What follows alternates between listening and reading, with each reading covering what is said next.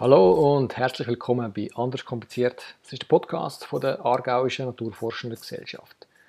In der heutigen Spezialepisode geht es wieder mal um ein sehr aktuelles Thema und zwar geht es darum, wie funktioniert Forschung am Mensch oder anders gesagt, wie funktioniert eigentlich eine klinische Studie. In diesem Gespräch unterhalte ich mich mit der Frau Regina Grossmann. Sie ist Ärztin und leitet das Clinical Trial Center am Universitätsspital in Zürich. Ich will gerade selber am Anfang vom Podcast noch etwas über ihren Hintergrund und Werdegang erzählen. Es ist wohl nicht ganz schwer zu raten, dass wir darüber reden, wie und warum klinische Studien durchgeführt werden. Frau Grossmann erklärt, wie klinische Studien aufgebaut sind. Und es kommen ethische, organisatorische, wissenschaftliche, technische und finanzielle Aspekte zur Sprache. Natürlich wird auch Bezug auf die aktuelle Situation mit der Corona-Pandemie genommen. Das heißt zum Beispiel, wie werden momentan so schnell Impfstoffe entwickelt und trotzdem steht Sicherheit und Wirksamkeit von den Vakzinen im Vordergrund. Frau Grossmann, vielen Dank, dass Sie sich Zeit nehmen für den Podcast mit der ANG. Heute wollen wir gerne darüber sprechen, wie klinische Studien funktionieren oder eben wie funktioniert Forschung am Mensch. Ich denke, am Anfang wäre es mal spannend, wenn Sie etwas könnten über Ihren persönlichen äh, Werdegang erzählen Also ich bin von Haus aus Ärztin habe Humanmedizin studiert und habe nach dem Studium auf der Chirurgie geschafft in einem Stadtspital und habe dann nachher ähm, nach einer Zeit gemerkt, dass so auch der ganze Schichtbetrieb irgendwie nicht so mies ist. Und bin dann nachher ähm, mehr zufällig zu einer Pharmafirma gekommen ähm, und bin nachher über die Pharmafirma der Swissmedic gelandet. Swissmedic ist die, äh, die Regulationsbehörde für Arzneimittel. Und dort erst eigentlich bin ich dann ins Fach pharmazeutische Medizin hineingerutscht. Mehr oder weniger. Und eben die pharmazeutische Medizin, das ist alles ähm, ist eine Spezialrichtung für Ärzte, wo sich mit der Forschung im weitesten Sinn befasst. Also das fängt an bei der Konzeption, bei der Planung von so einem Projekt, Projektdokument, was es dann braucht, bis zur Auswertung und äh, Publikation. Genau. Mhm. Und nachher, weil ich für meine Facharztweiterbildung noch Klinik gebraucht habe, ähm, habe ich noch äh, mit der Gabriela Senti dann Kontakt gehabt. Sie war damals die Leiterin vom Clinical Trial Center und hat gesagt, ja, komm doch auf Zürich, ähm, ja. da können wir etwas organisieren. Und bei Swissmedic habe ich eigentlich gesagt, ich gehe nur erst meine Weiterbildung fertig machen und komme dann wieder. und das war 2011. Gewesen. Also ähm, ich bin dann irgendwie an das Unispital Zürich gekommen, ins Clinical Trial Center, habe da dann ähm, Weiterbildung pharmazeutische Medizin abgeschlossen und irgendwie habe ich, ja, habe ich mich ein bisschen verliebt in die akademische Forschung. Das ist ein sehr dynamisches, sehr, sehr ich, ich sehe es auch impulsives Umfeld, wo wahnsinnig gute Ideen rum sind. Und wenn man es irgendwie schafft, um die ein bisschen gut verpacken, dann kommen extrem gute, gute Sachen raus. Ja. ja. ja, und so bin ich immer noch da. Ich habe dann im CTC, Clinical Trial Center, verschiedene äh, Funktionen gehabt in der Qualitätskontrolle, habe dann ähm, eine kleine Auditgruppe geleitet und dann im 2018 oder 19, äh, 19 Entschuldigung, äh, Anfang 2019 habe ich die Leitung vom CTC übernommen. Ja, genau. ist letzte Zeit ein bisschen schwer, um äh, die ganzen Monate und Jahre ja. anzuhalten. ja. Genau, ja. Als CTC, also das Clinical Trial Center, was, was macht das genau? Das Clinical Trial Center äh, gehört zum Universitätsspital Zürich mhm. und ist eine von sechs ähm, akademischen äh, Forschungseinrichtungen. Ähm, und der Fokus ist eigentlich, dass wir die akademischen Forschungsprojekte unterstützen. Mhm. Und das kann aber sehr unterschiedlich sein. Also es gibt manchmal Gruppen, die haben, haben viel Erfahrung schon, haben schon viele Studien gemacht, die können dann zu uns und sagen, ich brauche von euch nur noch eine Datenbank.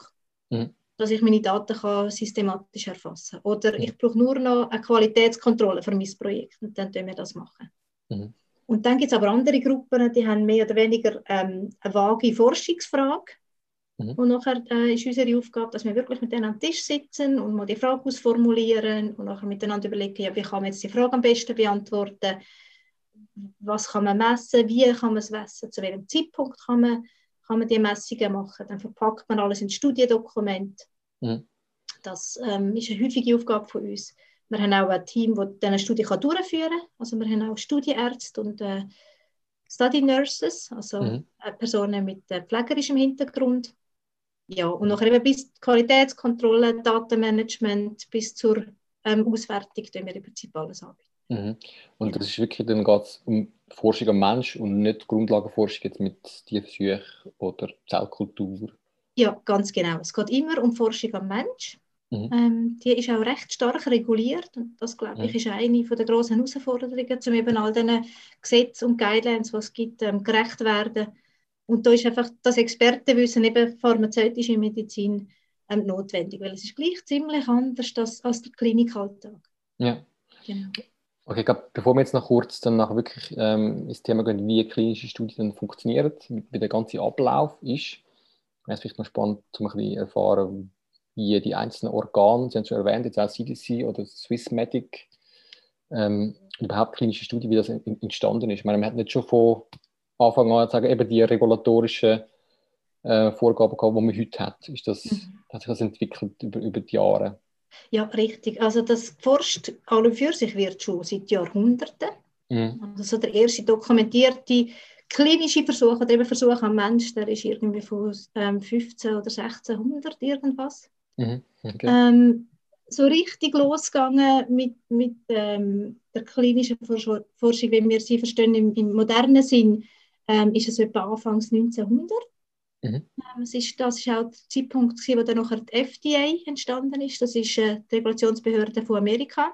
Mhm. Die sind die ersten gewesen. Und es ist häufig leider eigentlich so gewesen, dass ähm, es hat immer so, so tragische Ereignisse gegeben und nachher ist wieder ein Gesetz entstanden und nachher ist das Gesetz wieder ähm, erweitert worden. Also ein Beispiel ist, äh, dass das ähm, ganz, also Anfangs 1900 ähm, hat es über die eben wenig geht. Das Einzige, was geht, ist, dass das sogenannte Patent Medicine hat das geheißen. Mhm. Und im Prinzip ist dort, äh, oder das Prinzip von dort ist gesehen, dass hat einfach, es hat auf der Flasche, ähm, wo ein Arzneimittel drin war, hat einfach müssen äh, stehen, was, was drinnen ist. Mhm. Aber ob das irgendwie giftig ist oder, oder wirksam ist oder sicher ist, das ist ähm, sekundär gewesen. Und das hat dann eben dazu geführt, dass ähm, einmal, das ist äh, so ein Antibiotikumsirup gewesen, Mhm. Äh, ist da alles deklariert auf der Etikette, was da drauf ist. Unter anderem ist ähm, Sulfanilamid äh, drin als, als äh, Lösungsmittel. Das mhm. ist eine hochgiftige Substanz. Das ja. haben sie dann nachher gemerkt, nachdem äh, Haufen Leute, äh, insbesondere Haufen Kinder, gestorben sind. Und ja. nachher hat sich das so ein entwickelt, dass, es, dass ähm, die FDA gesagt hat, gut, also man kann ja nicht einfach nur schreiben, was drinnen ist, sondern man muss auch wirklich zeigen, dass es einigermaßen sicher ist. Ja. Und so hat sich dann das entwickelt. Das ist einmal so ein die, die Sicherheitsaspekt, ähm, sage ich jetzt einmal. Und aber die heutige Gesetzgebung ähm, hat auch ganz viele ethische Aspekte drin. Und auch das ist natürlich nicht zufällig entstanden. Also mhm. ähm, am Zweiten Weltkrieg zum Beispiel ist ganz, ganz viel geforscht worden. Sehr mhm. unethische Experimente haben stattgefunden. Und die Studienteilnehmer die haben nie die Möglichkeit gehabt, zu entscheiden, will ich da mitmachen oder nicht. Mhm. Das ist äh, ähm, ein riesiges Problem. Sehr viele sind, sind auch tatsächlich verstorben äh, während diesen Menschenversuchen, wenn man es so will sagen. Und nachher, ähm, nach dem Zweiten Weltkrieg eigentlich sind dann also erste ethische Dokumente auch entstanden. Also zuerst ähm, lokal und nachher das wichtige Dokument, wo aufgebaut auf diesen Dokument vom Weltkrieg ist dann die sogenannte Deklaration von Helsinki. Ja. 1964 entstanden, wo wirklich so ganz ethische Grundprinzipien, die heute noch gültig sind, verankert sind. Also dass ein Studienteilnehmer eben erstens muss informiert werden, mhm. dass der Teilnehmer äh, freiwillig kann entscheiden, will ich da mitmachen oder nicht. Das ist der sogenannte Informed Consent. Also wird ja. informiert und stimmt dann zu. Das ist zum Beispiel ein wichtiges ähm, Prinzip. Und ein anderes ist eben, dass der ganze Versuch irgendwie muss Sinn machen Also dass es einen, gewissen, einen gewissen Nutzen soll bringen Genau. Und so ist dann das, hat sich ähm, weiterentwickelt, bis also die modernen ähm, Institutionen, wie wir sie heute kennen, Swissmedic, FDA und auf europäischem Level gibt es die EMEA. Mhm. Ähm, die sind so ähm, zwischen 1980 und 2000 haben sie sich in dem Sinne formiert, so wie sie jetzt heute noch bestehen. Mhm. Genau. Und sind da die, grundlegenden äh, regulatorischen sagen wir, Grundgesetze, die vergleichbar oder gibt es einen grossen Unterschied zwischen FDA, EMEA oder Swissmedic? Heutzutage sind sie vergleichbar. Mhm. Ähm, es ist lang so ein bisschen die parallele Entwicklung zwischen FDA und Europa.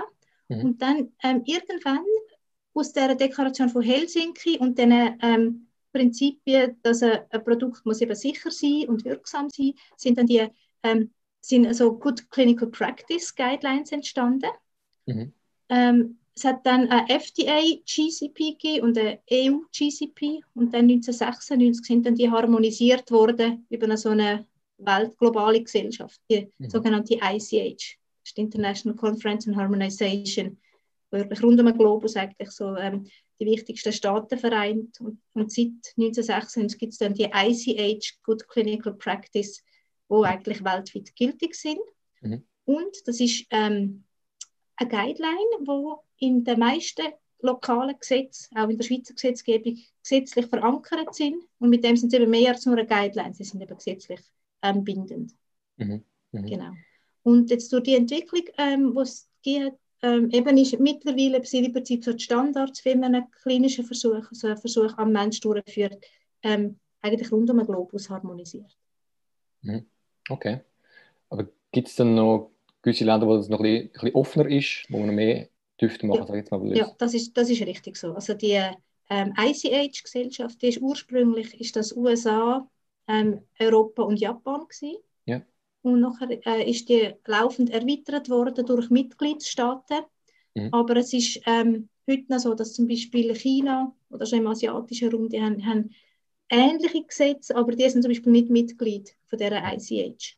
Okay. Also dort gibt es äh, ein bisschen andere, andere mhm. Guidelines. Aber vom Prinzip her sind sicher, sind sicher die gleichen. Mhm. Okay. Und wenn wir jetzt kommen wir mal zu der klinischen Studie und wie die Forschung am Mensch funktioniert, ist dann in unterschiedliche Phasen unterteilt. Mhm.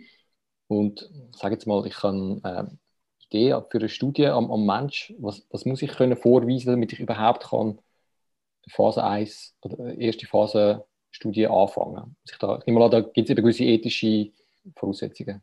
Richtig, ja. Also das braucht sogar sehr viel vorher. Äh, okay. es ist sogar der Monsterteil, würde ich mal sagen, der vorher passiert. Mhm. Also ähm, einerseits muss man ein, ein, Produkt haben, also zum Beispiel ein Arzneimittel haben, wo eben nicht einfach zufälligerweise zusammengemixt ist, sondern es muss sehr eine hohe Qualität haben. Das heißt, es mhm. muss ganz ein standardisierter Herstellungsprozess durchlaufen.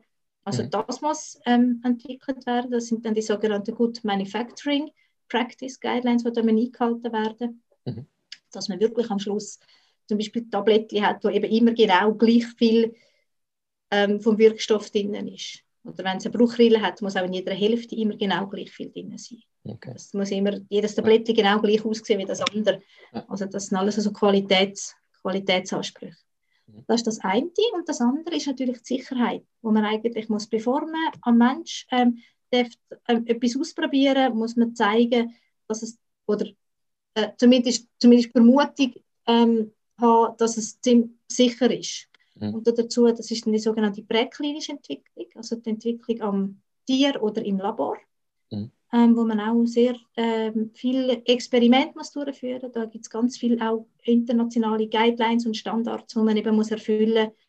Man muss dann zeigen am Tier, dass auch hohe Dosierungen zum Beispiel oder repetitive Verabreichungen mhm.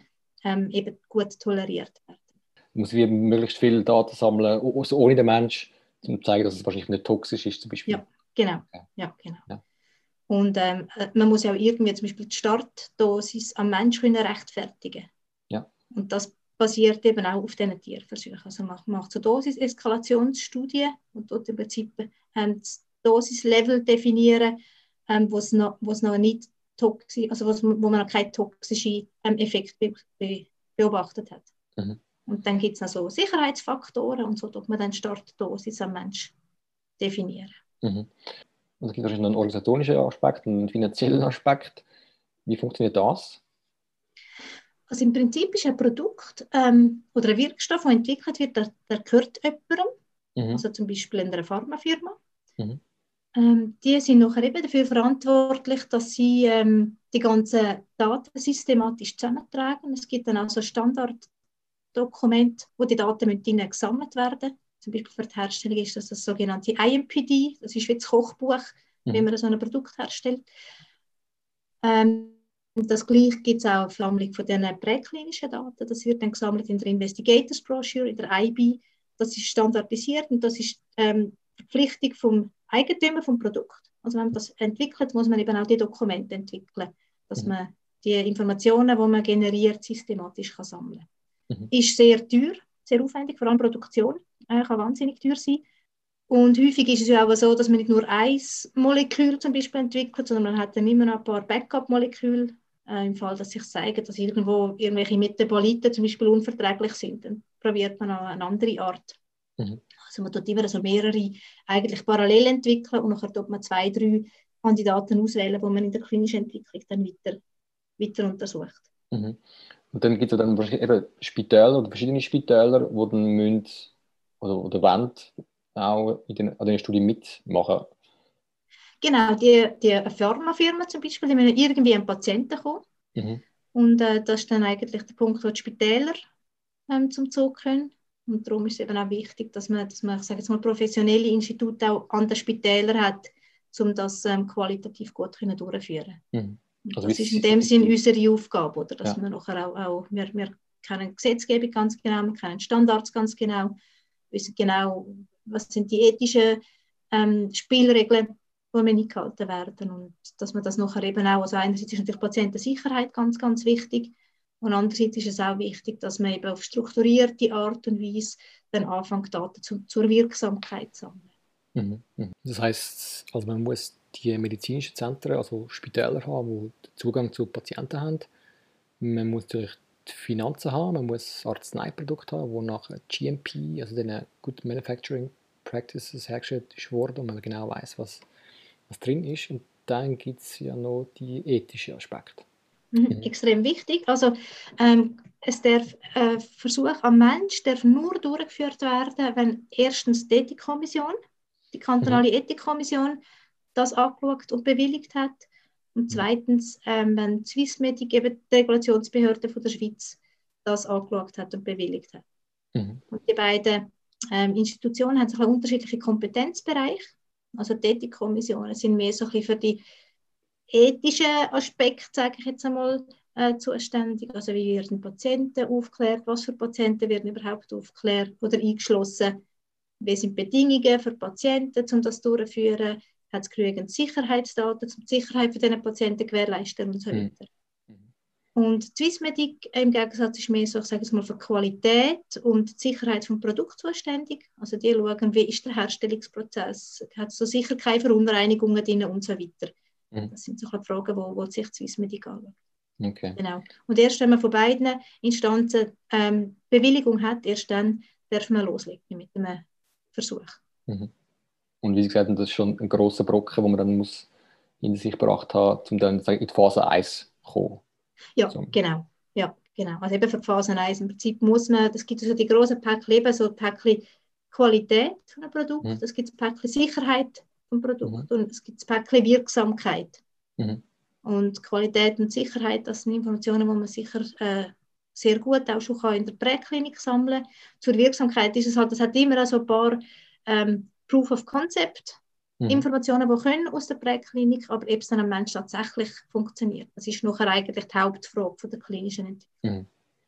Aber bei der Phase 1 geht es schon zuerst einmal um, nur mal um die Sicherheit zu sagen, oder? Um Absolut, ja, das ja. ist ganz wichtig. Also eine Phase 1-Studie ist dann typischerweise auch ähm, relativ äh, eine kleine Studie mhm. mit wenigen Teilnehmern.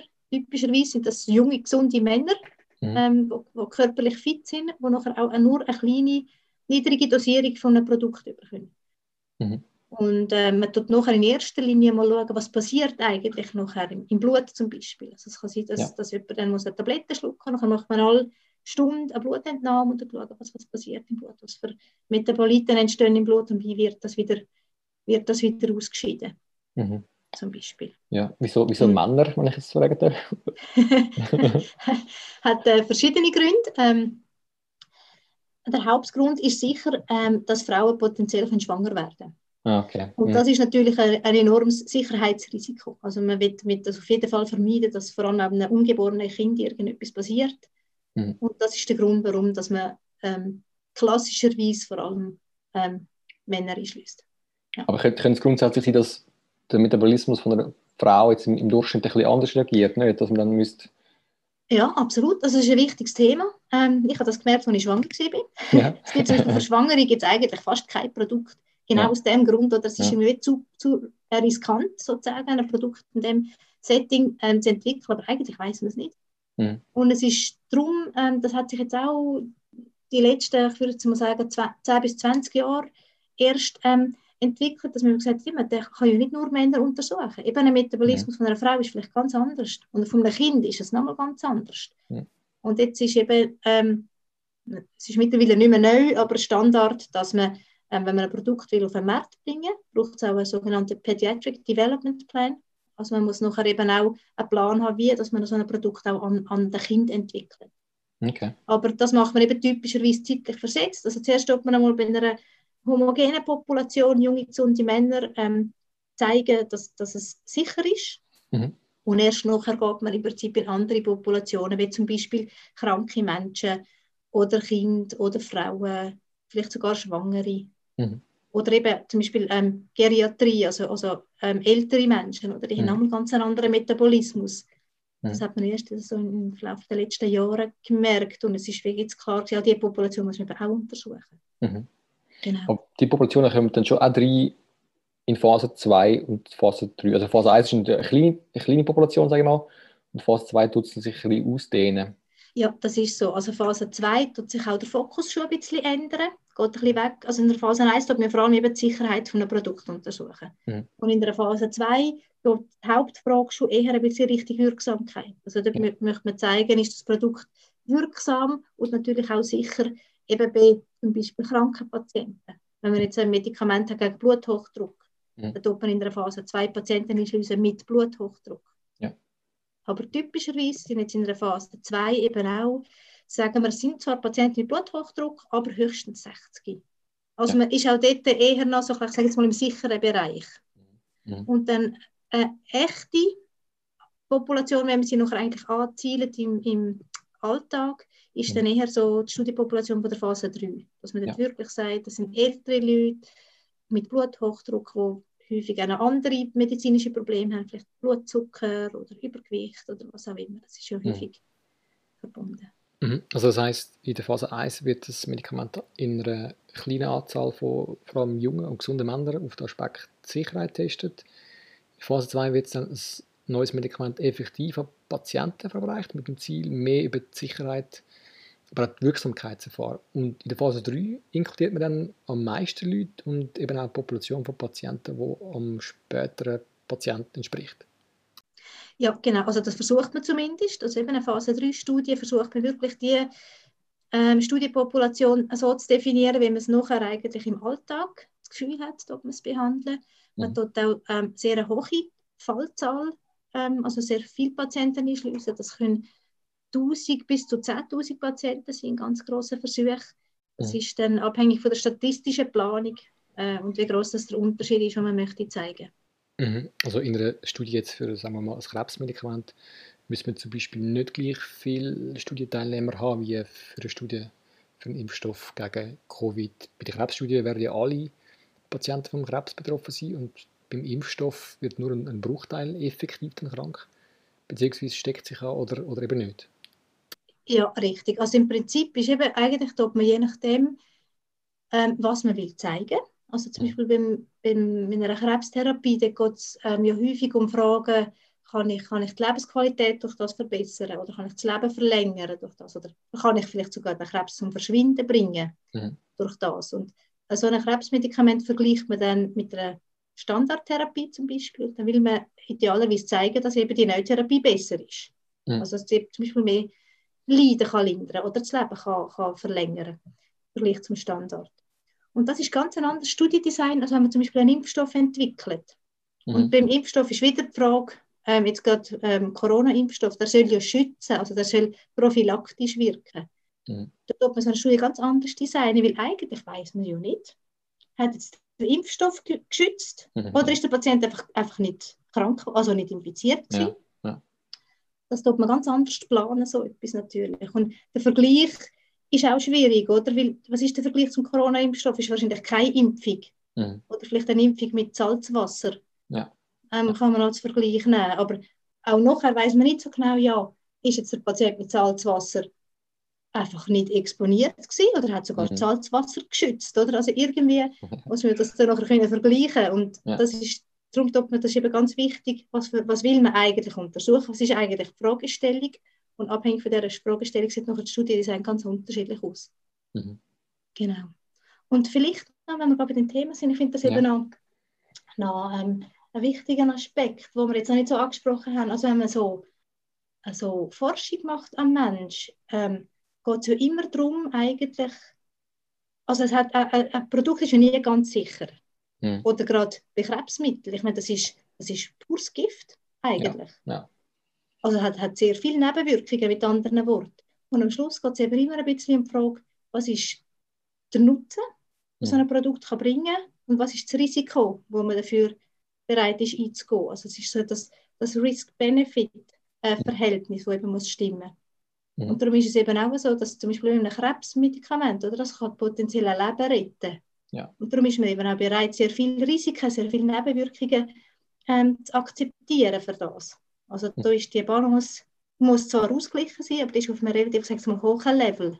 Mhm. Und im Gegensatz dazu ähm, ein Impfstoff, der soll schützen vor etwas, also soll prophylaktisch wirken, wo man nicht einmal richtig weiß, ja, schützt mich jetzt der Impfstoff oder habe ich mich selber geschützt, indem ich einfach gar nicht mich infiziert habe. Da ist, da ist wieder, also der Nutzen ist sicher, ist sicher vorhanden, mhm. aber er ist nicht gleich hoch wie ein Produkt, das ein Leben retten kann. Und darum müssen eben auch die Risiken viel kleiner sein. Also die, die Balance muss eben auch ausgewogen sein. Und mhm. darum muss eben auch so ein Impfstoff, gerade wenn man, wenn man ähm, die ganze Bevölkerung will impfen, muss eben auch sehr sicher sein. Mhm. Ja. Genau. Wenn man jetzt zum Beispiel bei einem Impfstoff in der klinischen Phase 1 bis 3 schon Zehntausende von Leuten behandelt hat, ist ja dann doch so, dass man später, wenn das Medikament oder eben die Impfung auf dem Markt ist, äh, Hunderttausende oder Millionen von Menschen be behandelt. Gibt es dann so etwas wie, wie eine Phase 4? Ja, genau, das ist sehr ein wichtiger Aspekt ebenfalls. Also im Prinzip ist das Ziel von der klinischen Entwicklung Phase 1 bis 3 geht es mhm. darum, dass man äh, möglichst viele Informationen über die Sicherheit und über die Wirksamkeit sammelt, dass mhm. nachher ähm, Zulassungsbehörden das können abschätzen können. Und wenn das eben in einem ausgewogenen Verhältnis ist, dann hat man gute Chancen, um die Marktzulassung zu bekommen. Mhm. Aber man muss realistisch sein, eben eine Phase 3-Studie, da hat man vielleicht, vielleicht 10'000 Patienten behandelt. Mhm. Und nachher im, im Alltag da behandelt man Millionen von Patienten. Ja. Und es ist eben sehr wichtig, dass man nachher am Ball bleibt. Ähm, mhm. Also, dass man nicht einfach sagt, oh, das, ist, das Produkt ist so vermehrt, das interessiert mich jetzt alles nicht mehr. Ja. Sondern dann fängt die große Arbeit eigentlich erst an. Also dann, mhm. das, das, dem sagt man Pharmakovigilanz.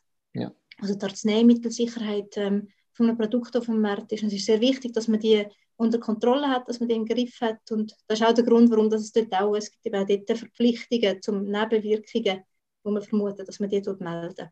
Mhm. Mhm. Genau. Und eben, man kann das auch systematisch sammeln im Rahmen von einer Phase 4-Studie.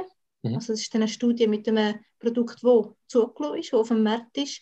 Da kann man sagen, ich tue eine ganz allgemeine Population haben, so wie sie eben ist im Alltag, und du einfach auf systematische Art und Weise Daten sammeln zur Sicherheit, mhm. zum Beispiel. Da kann man eben so auch die seltenen und sehr seltenen Nebenwirkungen erfassen.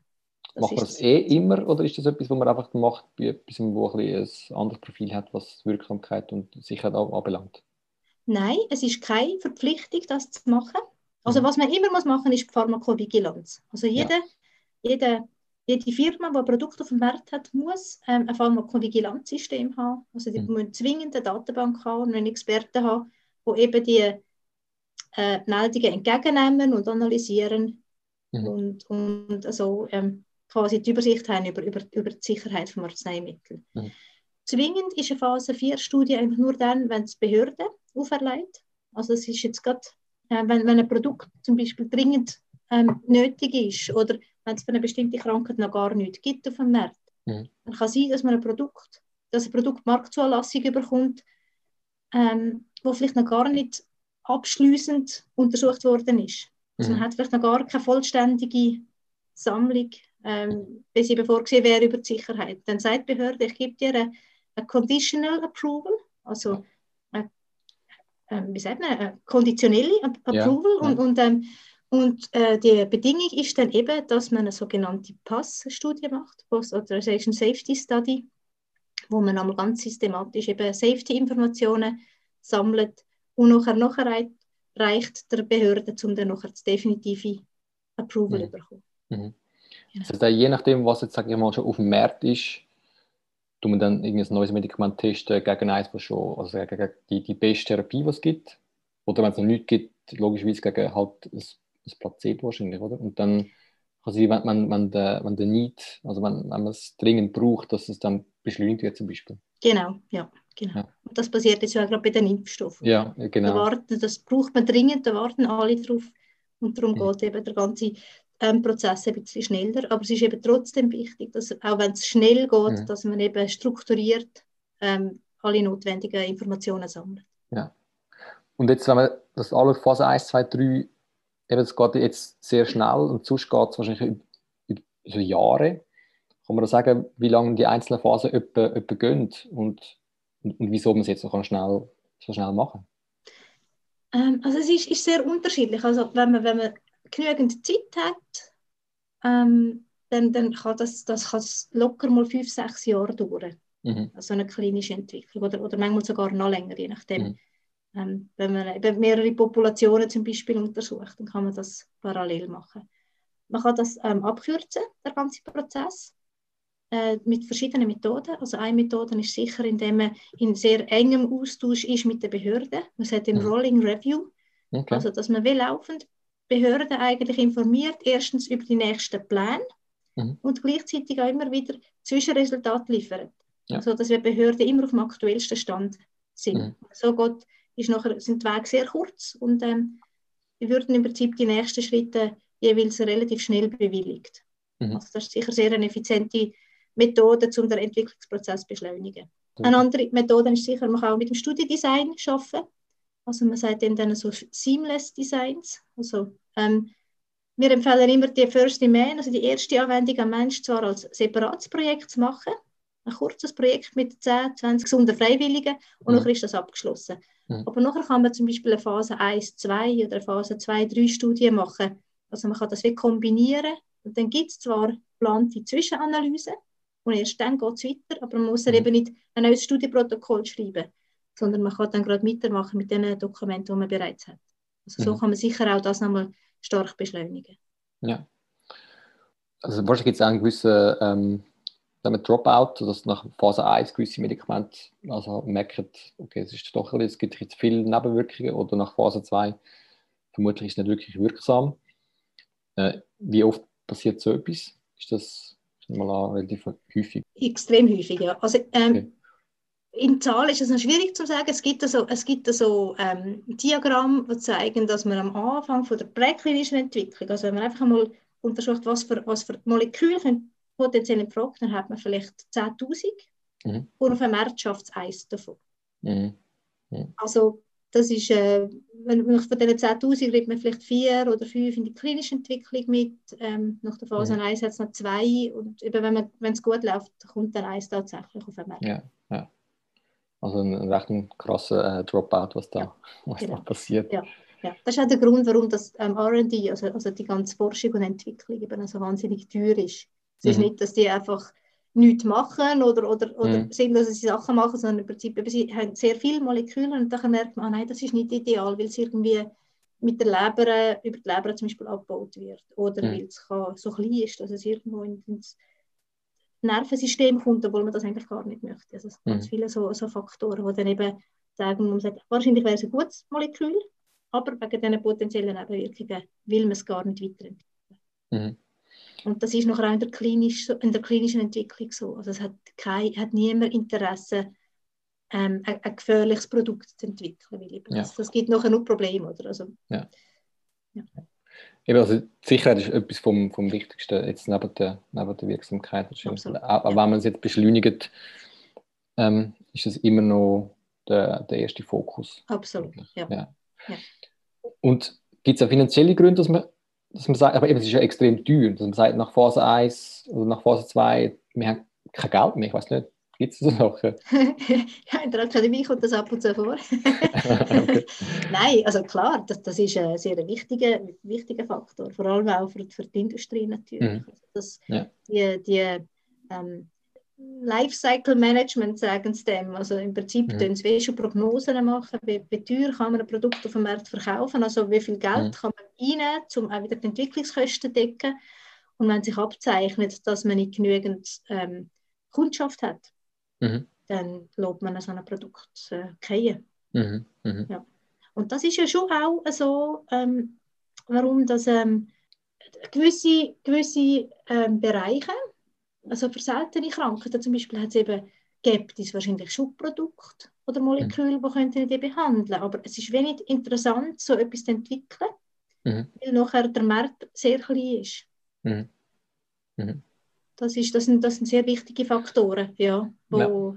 zumindest immer wieder in der Industrie dann gemacht werden. Und in der Akademie ist dann halt manchmal einfach so, dass kein Geld mehr rum ist. Und, ja. äh, es gibt ja. mittlerweile gute, gute ähm, Institutionen, die auch eben äh, das bewusst fördern, also so Innovationen fördern. Das ist sicher sehr wertvoll für die, die Akademie, weil eben ich, ich bin der Meinung, so die richtig guten Ideen, die finde ich tatsächlich aus der Akademie. Ja, also, ja, ein sehr kreatives Umfeld. Ja. Also das Beispiel ist wahrscheinlich ähm, Antibiotika, wo man sagt, es gibt ein neues Spannendes, aber ähm, entwickelt es dort, weil es, man kann kein Geld damit machen Ja, genau. Weil man es ja. das Beste noch in der Schublade behalten für die nötigen Fälle. Ja, genau. Also das heißt eigentlich, tut, tut das, das Rolling ähm, Review. Mhm. Review kann man sich beschleunigen. Finanziell ist es im Moment für Corona-Impfstoffe ja eh kein Problem und es scheint auch klar, dass der Markt äh, vorhanden ist. Also es, ist, es wird klar gebraucht. Man kann einfach klinische Phasen kombinieren, weil man die gleiche Studienprotokoll äh, braucht. Und sind einfach die Leute schneller am, am Arbeiten, mehr am Arbeiten und auf Corona fokussiert. Ja, sicher auch. Also das mhm. sieht man ja jetzt gerade ähm, äh, Pfizer, wo auch mit einer anderen großen Firma in Kontakt ist, also dass man dann so also Allianzen eigentlich gründet mhm. oder, und die Energie bündelt und miteinander ein mhm. Produkt entwickelt. So kann man natürlich Manpower massiv steigern. Ja. Ja. Genau. Oder, oder, eben auch Netzwerke, das können auch taktische Gründe sein. Äh, wenn eine mhm. Firma natürlich rund um den Globus vertreten ist, dann ist das ein interessanter Kollaborationspartner. Mhm. So hat man auch gerade ähm, eigentlich einen kurzen, kurzen Zugang zum, den, zum Markt entsprechend. Mhm. Okay. Ja. Ich denke, dass einige Leute sich äh, Gedanken machen über die Sicherheit und wieso jetzt die Impfstoffentwicklung so schnell geht. Die Gründe haben Sie jetzt eigentlich dafür genannt. Es ist aber auch so, dass man eigentlich Studien jetzt mitstringen kann, stoppen. Gerade kürzlich hat, glaube ich, AstraZeneca oder Pfizer, ich bin jetzt nicht mehr ganz sicher, welche Firma das war, ist, äh, eine Studie kurzfristig gestoppt, weil beim Studienteilnehmer Nebenwirkungen auftreten sind. Das heisst, wenn Nebenwirkungen auftreten, die man nicht erklären kann, werden die Studien gestoppt? Ja, genau. Also es ist sogar eben während der klinischen Entwicklung besonders wichtig, ähm, mhm. weil eben dort hat man ja auch noch nicht genügend Informationen. Und das kann tatsächlich sein, oder, dass man beobachtet, indem man eben ein gutes ähm, System hat im Hintergrund, mhm. ähm, ein gutes Meldesystem für die ganzen Nebenwirkungen, kann auch sein, dass man mal so ein Signal beobachtet. Dass man wirklich sagt, aha, oh, da haben alle die Patienten, ich weiß nicht, Leberprobleme mhm. nachher, oder? Und dann ist es sogar wichtig, dass man ähm, zumindest eine Pause macht mhm. und dann analysiert, was ist eigentlich das Problem. Ist einfach, äh, gibt es irgendwelche Interaktionen, kann man dem irgendwie vorbeugen, braucht es zusätzliche ähm, Sicherheitsmaßnahmen, wo man zum Beispiel die Leberwerte regelmäßig kontrollieren und so weiter. Und sobald man das geklärt hat, dann kann man weitermachen. Mhm. Es kann aber auch sein, dass man dann sagt, oh, das sind so große Sicherheitsprobleme, die haben wir nicht vorher gesehen, die sind einfach jetzt auftaucht und die sind zu riskant eigentlich, um zum das Produkt weiterzuentwickeln. Und dann, das ist eben ein Grund, warum das dann manchmal die klinische Entwicklung abgebrochen wird. Mhm. Ja. Dann wird sie effektiv einfach gestoppt. Also dann ja. wird dann ja. das Medikament nicht aus finanziellen Gründen, sondern einfach aus, aus Sicherheitsgründen, genau. wir dann sagen, nicht weitermachen. Ja. Ich würde schnell zum Thema gehen, wie klinische Studien sich in Zukunft werden entwickeln. Gibt es da bestimmte Strömungen? Also meine, heute schwätzt man immer von Artificial Intelligence oder Präzisionsmedizin zum Beispiel, ist das etwas, wo mal schwer auch einfließt in klinische Studien im Moment? Ja, das ist so. Genau, es gibt sicher ähm, neue Möglichkeiten im Moment, eben gerade so mit, mit der ganzen Technologie, Computerwissenschaften, äh, die mhm. sich da am entwickeln sind. Ähm, ich glaube nicht, dass Artificial Intelligence für, zum Beispiel ähm, eine klinische Studie jemals ersetzen kann. Mhm. Aber es ist sicher ähm, eine spannende und eine wertvolle Ergänzung. Ja. Aber die Art von Studie, die, sind relativ, die ist relativ neu. Sie ist in der Schweiz und das, die Schweiz ist eines der ersten Länder, wo auch diese Studie reguliert. Das sind die sogenannten Humanforschungsprojekte. Also das sind Projekte mit Daten und Proben von Menschen. Mhm. Ähm, die sind auch reguliert. Also es gibt auch da qualitative Anforderungen Ähm, es gibt Anforderungen an, an, eine gewisse Systematik von der Datensammlung.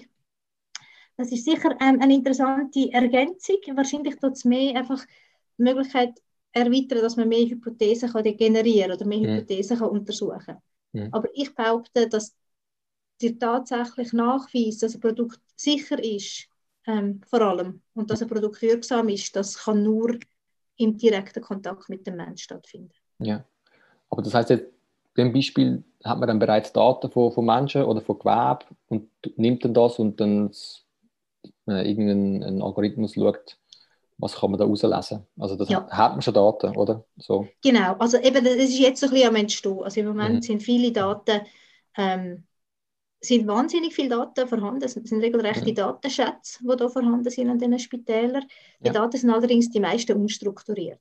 Mhm. Also die meisten sind einfach in Textform irgendwo in einem Tool eingegeben. Ja. Das ist ja. natürlich für einen Informatiker oder Medizininformatiker nicht so cool. Oder die haben lieber, ähm, dass sie zum Beispiel auf Knopfdruck alle Blutdruckwerte ähm, extrahiert können. Aber das ist nur möglich, wenn die Daten in strukturierter Form vorliegen. Und jetzt es gibt ganz viele so Bewegungen und Initiativen, die eben das, genau das ermöglichen, dass mhm. man wirklich die Daten, die, die gesammelt werden im Alltag oder mhm. anfallen im Alltag, dass man die eben nachher auch für wissenschaftliche Zwecke kann nutzen. Aber ja. das ist jetzt gerade das, äh, jetzt gerade am Entstehen und am Wachsen. Mhm. Genau. Also dass man dann auch zum Beispiel digitale Dossiers hat von Patienten, wo man kann ja durchsuchen, also für Studien. Genau. Okay. Genau. Und mit der Modernisierung, sage ich jetzt mal, oder mit den neuen Möglichkeiten entstehen aber natürlich auch neue Herausforderungen. Ja. Äh, ganz viele ethische mhm. Fragen entstehen auch. Weil eben, wer, wer, also eine Frage ist zum Beispiel, ja, wer, wer ist eigentlich Eigentümer von diesen Daten? Ja. Wie wird der Patient informiert? Weil es ist ja nicht so, dass man einfach im stillen Kämmerlein die Patientendaten auswertet. Also auch da muss der Patient der Informed Consent auf irgendeine Art und Weise können geben und er muss mhm. informiert sein darüber, dass mit seinen Daten und Proben eben irgendwie geforscht wird. Also das mhm. sind so Themen, die uns sehr stark beschäftigen. Mhm. Ja, also es ist ja so, wenn man Beispiel in, im Laufe von irgendeiner Untersuchung ein Gewebe abgibt und das behaltet man, dürfen nicht einfach so das Gewebe nehmen und etwas daran forschen. Da muss auch nachher der Patient gefragt werden, Absolut, dürfen wir das ja. Gewebe nehmen? Genau, sehr wichtig, ja. Ja. ja. genau. Und das, das würde ich jetzt mal ähm, sagen, das ist eine von unseren weiteren Kernaufgaben ähm, an den universitären Spitälern. Einerseits, dass wir ähm, auch da das, das ähm, fördern, also dass die, die Sammlungen stattfinden, weil das sind wahnsinnig, wissenschaftlich sehr wahnsinnig wertvolle Informationen natürlich. Aber andererseits eben, dass wir ähm, sicherstellen, dass, dass Patienten alle gut informiert sind, dass sie genau wissen, was bedeutet das, wenn ich also das Gewerbe spende für Forschung. Mhm. Ähm, und will ich das ja oder nein? Also es mhm. ist sehr wichtig, eben, dass es nach wie vor die informierte Einwilligung stattfindet mit den Patienten. Mhm. Jetzt gibt es ja auch, äh, sagen jetzt wahrscheinlich in Zukunft muss ich auch die Idee, dass man Humans on a Chip hat, dass man gewisse ähm, wie Zellen aus verschiedenen Organen äh, in kleinen Päckchen wachsen lässt und die verbindet mit ähm, verschiedenen blutähnliche äh, System. Ich denke, das ist etwas, was man in Zukunft könnte, könnte brauchen gerade so für sicherheitstechnische Aspekte. Äh, ja, ähm, das ist aber schon ein weiter Weg. okay. zumindest, zumindest das, das auf dem Chip. Ja. Ähm, was aber jetzt schon stattfindet, und das gibt es aber schon seit einem Haufen Jahren, ist, ähm, das ist dann auch ein Teil der präklinischen Entwicklung, dass man eigentlich menschliche Zellen, zum Beispiel Leberzellen hat, in einer, im Labor. Mhm.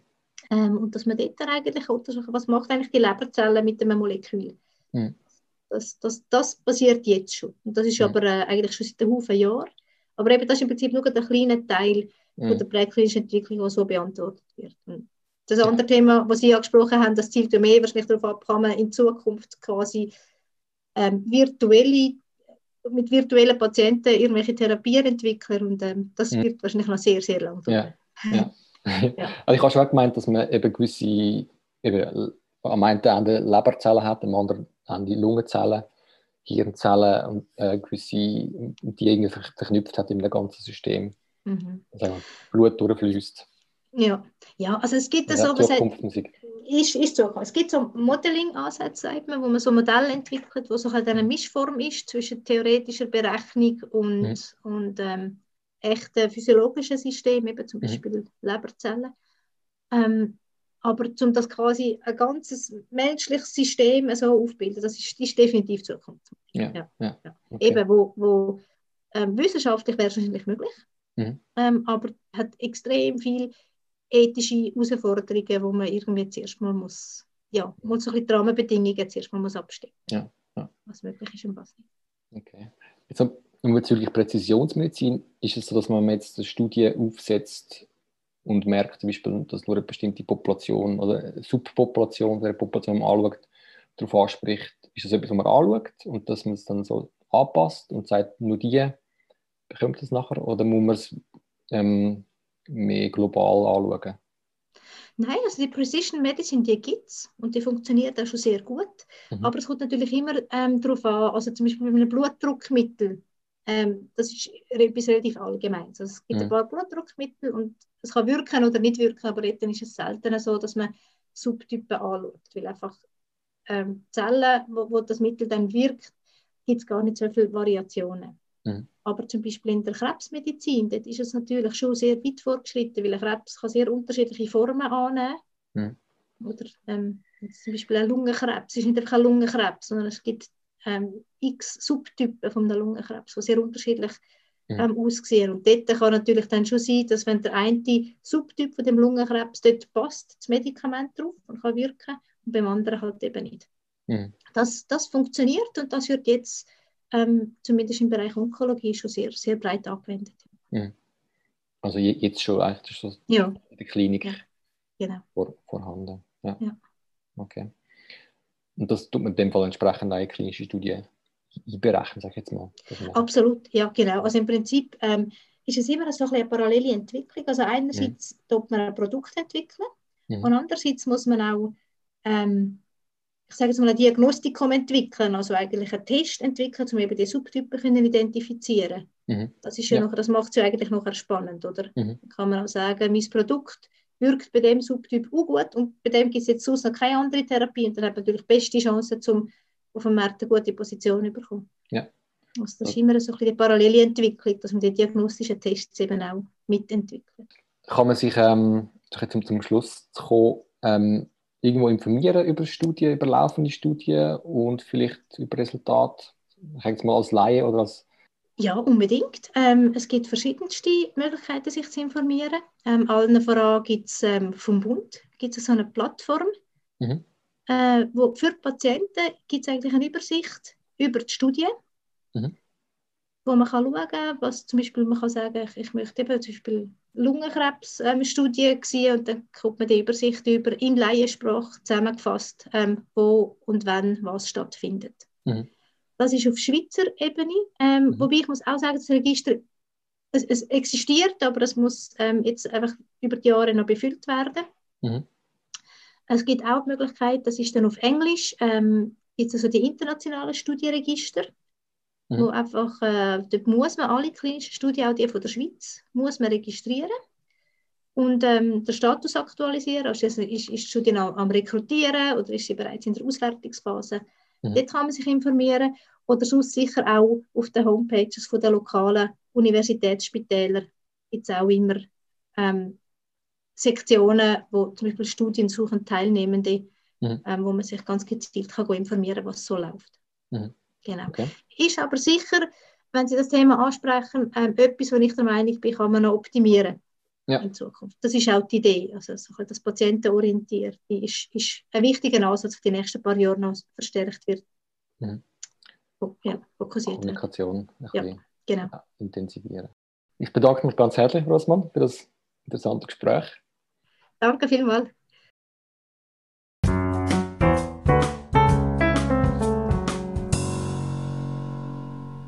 Vielen Dank fürs Zuhören. Ich hoffe, das Gespräch hat Ihnen gefallen. Die Internetseiten, die erwähnt wurden, wo man sich kann informieren kann, sind übrigens in den Folgennotizen verlinkt. Jetzt noch ganz kurz etwas in, in eigener Sache. Wenn ihr unseren Podcast gefällt, dann kannst du uns gerne unterstützen. Am besten geht das, indem man ANG-Mitglied wird. Die Mitgliedschaft für ein Jahr ist 50 Franken, als Student oder Schüler sogar nur 20. Damit unterstützt du natürlich zum einen die freiwillige Arbeit von der ANG, kommst aber auch noch Folgendes dafür über. Ein Jahr gratis Eintritt ins Naturmuseum Naturama in Aarau. Zweimal jährlich gibt es ein Fokus-Magazin, das ist das ANG-Vereinsheft mit Beiträgen zu einem jeweiligen Fokusthema. Es gibt Vergünstigungen für Exkursionen, die wir organisieren. Es gibt einen monatlichen Newsletter und natürlich eine Einladung zu einem Sommerfest inklusive Essen, Trinken, Vortrag und nicht vergessen die Möglichkeit, mit vielen interessanten Leuten zu netzwerken. Sofern es natürlich geht in Zeiten von Corona. Mehr Infos findest du auf unserer Homepage www.ang.ch. Dort einfach auf Beitritt klicken, das findest du bestimmt, und Formulargeschuss ausfüllen. Wir würden uns sehr freuen.